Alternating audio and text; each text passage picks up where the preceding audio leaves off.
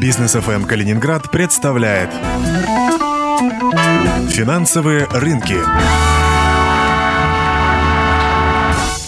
Финансовые рынки в Калининградском эфире Бизнес ФМ в студии Антон Хоменко и традиционно со мной руководитель калининградского филиала компании БКС Премьер Виталий Богоманов. Добрый вечер. В Париже, как известно, состоялось, состоялся первый за три года саммит нормандской четверки, и там же была первая личная встреча Владимира Путина и Владимира Зеленского в качестве руководителей России и Украины. Виталий, э, как итоги этой встречи и, собственно, всего саммита в целом отреагировали э, как на них отреагировали рынки? Ну, лично я на них отреагировал позитивно, потому что все-таки возвращение к какому-то диалогу в любом формате это, безусловно, плюс. Нужно решать э, конфликты и к вящему, скажем так, удовольствию всех сторон. А рынки, можно сказать, что не заметили это событие, потому что по-хорошему ничего нового не произошло. Конфликт как был в такой вяло текущей фазе, так и есть. А никаким, собственно говоря, прорывным, скажем так, договоренностям нормандский формат последней встречи не привел. Поэтому даже если говорить о геополитике, политики, то для нас намного больше, имею в виду для российского рынка, позитивного фактора прибавила а, последнюю встречу Лаврова с Трампом, где договорились о том, что будет некое дополнительное сотрудничество, которое позволит вывести торговый оборот между нашими двумя странами. На самом деле не самый большой, но тем не менее Америка на текущий момент пятый для нас а, торговый партнер среди на международном рынке. Ну вот, соответственно, договорились о том, что хотят придать ему импульс.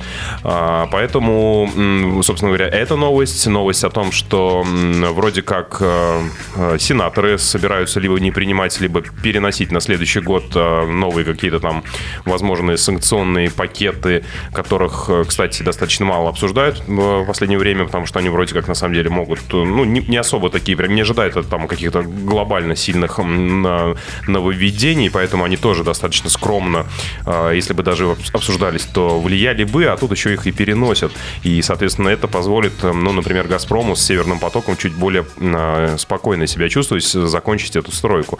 В общем и целом, эти новости, они скорее позитивные, а, но не связаны с нормандским форматом, а более позитивные новости, которые в последнее время а, выступали, они также исходили уже от упомянутого Трампа. Вот буквально новость последних часов, это то, что он заявил в своем любимом твиттере, что сделки с Китаем вроде как быть по торговым всяким их спорам.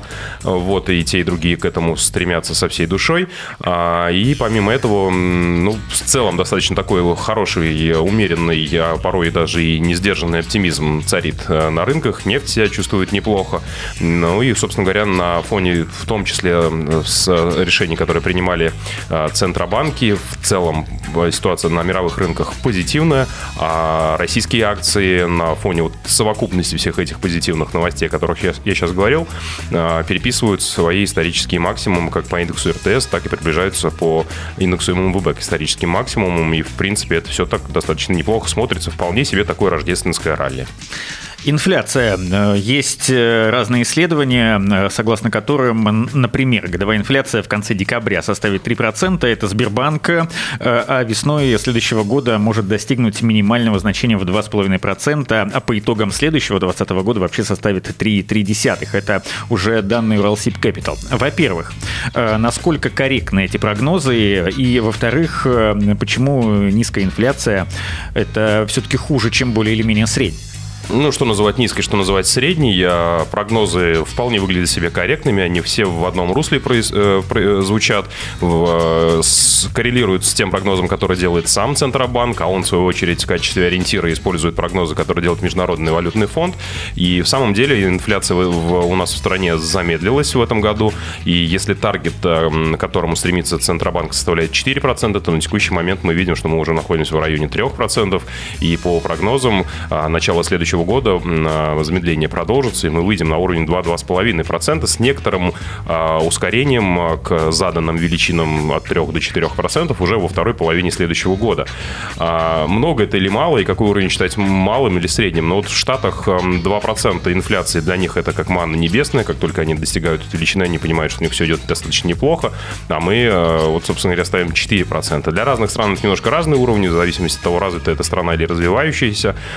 Супер большая какая-то галопирующая инфляция, безусловно, это зло, потому что он означает, что постоянно растут цены, и это не позволяет, скажем, делать э, кредиты доступными, да, и когда э, цены постоянно растут, то и стоимость денег достаточно высокая, поэтому никто не даст долг э, там 100 рублей под 5 или под 10 процентов, когда он понимает, что инфляция в стране там 15 или 20.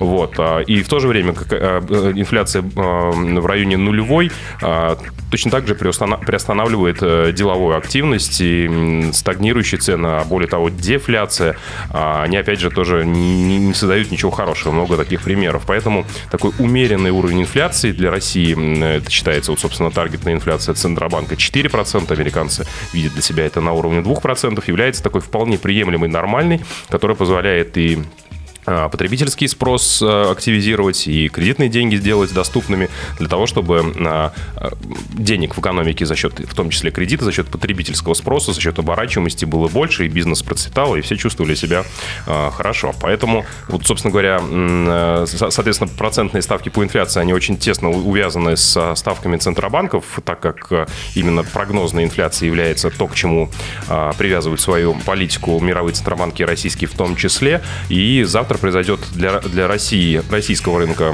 одно из таких ключевых э, э, событий – это заседание Центрального банка России. И на прошлом они понизили процентную ставку до 6,5%, и это существенно по-прежнему выше, чем даже ну, ориентир, а, ориентир в 4, да, мы говорим то, что сейчас она на уровне 3 находится, поэтому большинство склоняется к тому, что, скорее всего, завтра Центробанк в очередной раз понизит ставку с 6,5, ну, как минимум до 6 с четвертью процентов, и, соответственно, прогноз, что в следующем году э, эта тенденция, в принципе, должна продолжиться. А что это означает для нас, как для инвесторов, а, частных инвесторов или для бизнеса? Это означает, что а, процентные ставки по размещению денежных средств будут снижаться, и, в принципе, все, а, скажем так, пользователи традиционных э, банковских депозитов видят, что э, ставки, под которые сейчас можно переложить свои депозиты заканчивающиеся, они все становятся ниже, ниже и ниже. Поэтому, если вы хотите это сделать, то ждать точно не стоит. Имеет смысл а, воспользоваться теми ставками, которые есть сейчас, потому что дальше будет только ниже. Но самым, скажем так, продвинутым такой лайфхак, что не надо ограничивать себя только депозитами. Есть целый ряд финансовых инструментов, которые основаны на такой ценной бумаге, бумаги, как облигация, которая по своей сути фиксирует ровно те же отношения, как между вкладчиком и банком. То есть размещение денег на определенный срок, под определенный заранее понятный фиксированный процент, и при условии того, что в конце срока эти деньги должны быть возвращены. Вот на текущий момент э, те или иные облигации приносят существенно выше, чем банковские, даже самые максимальные на текущий момент процентные ставки, которые находятся в диапазоне, ну, скажем так, 5-6%. В квазигосударственных, таких около государственных компаниях на текущий момент облигационные выпуски размещаются, например, Автодор ближайшее время а, будет размещаться под 7%. Это целиком полностью государственная компания. Соответственно, давать деньги в долг Автодору, это все равно, что давать деньги в долг государству, потому что именно оно за ним стоит.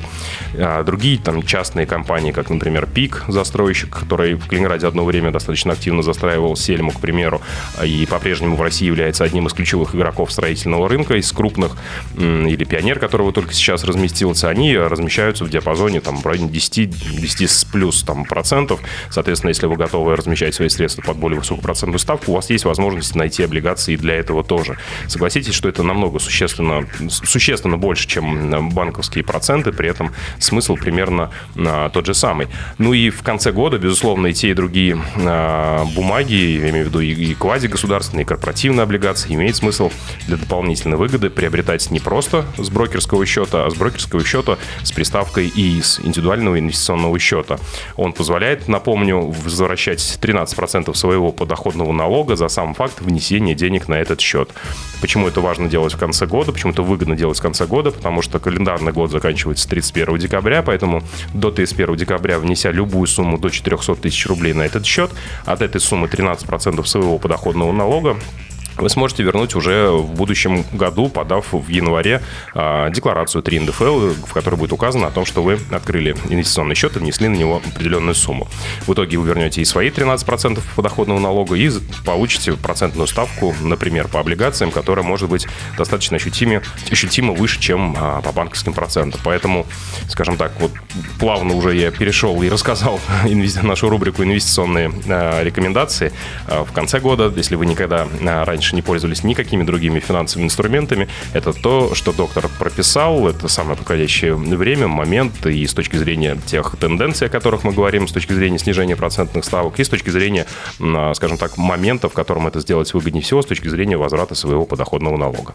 Ну и, как всегда, по всем э, вопросам, которые мы с Виталием обсуждаем, и на самом деле в рамках нашего довольно короткого эфира э, сложно э, все инвестиционные идеи охватить или хотя бы какую-то более или менее большую важную часть. По всем вопросам можно проконсультироваться у специалистов компании БКС Премьер в Калининграде. Телефон 565-555, ну или заходите на сайт BCS Премьер в одно слово .ру, там тоже очень много полезной информации. Это были финансовые рынки в Калининградском эфире Бизнес ФМ. Антон Хоменко, Виталий Богоманов. До встречи в эфире. Всего доброго.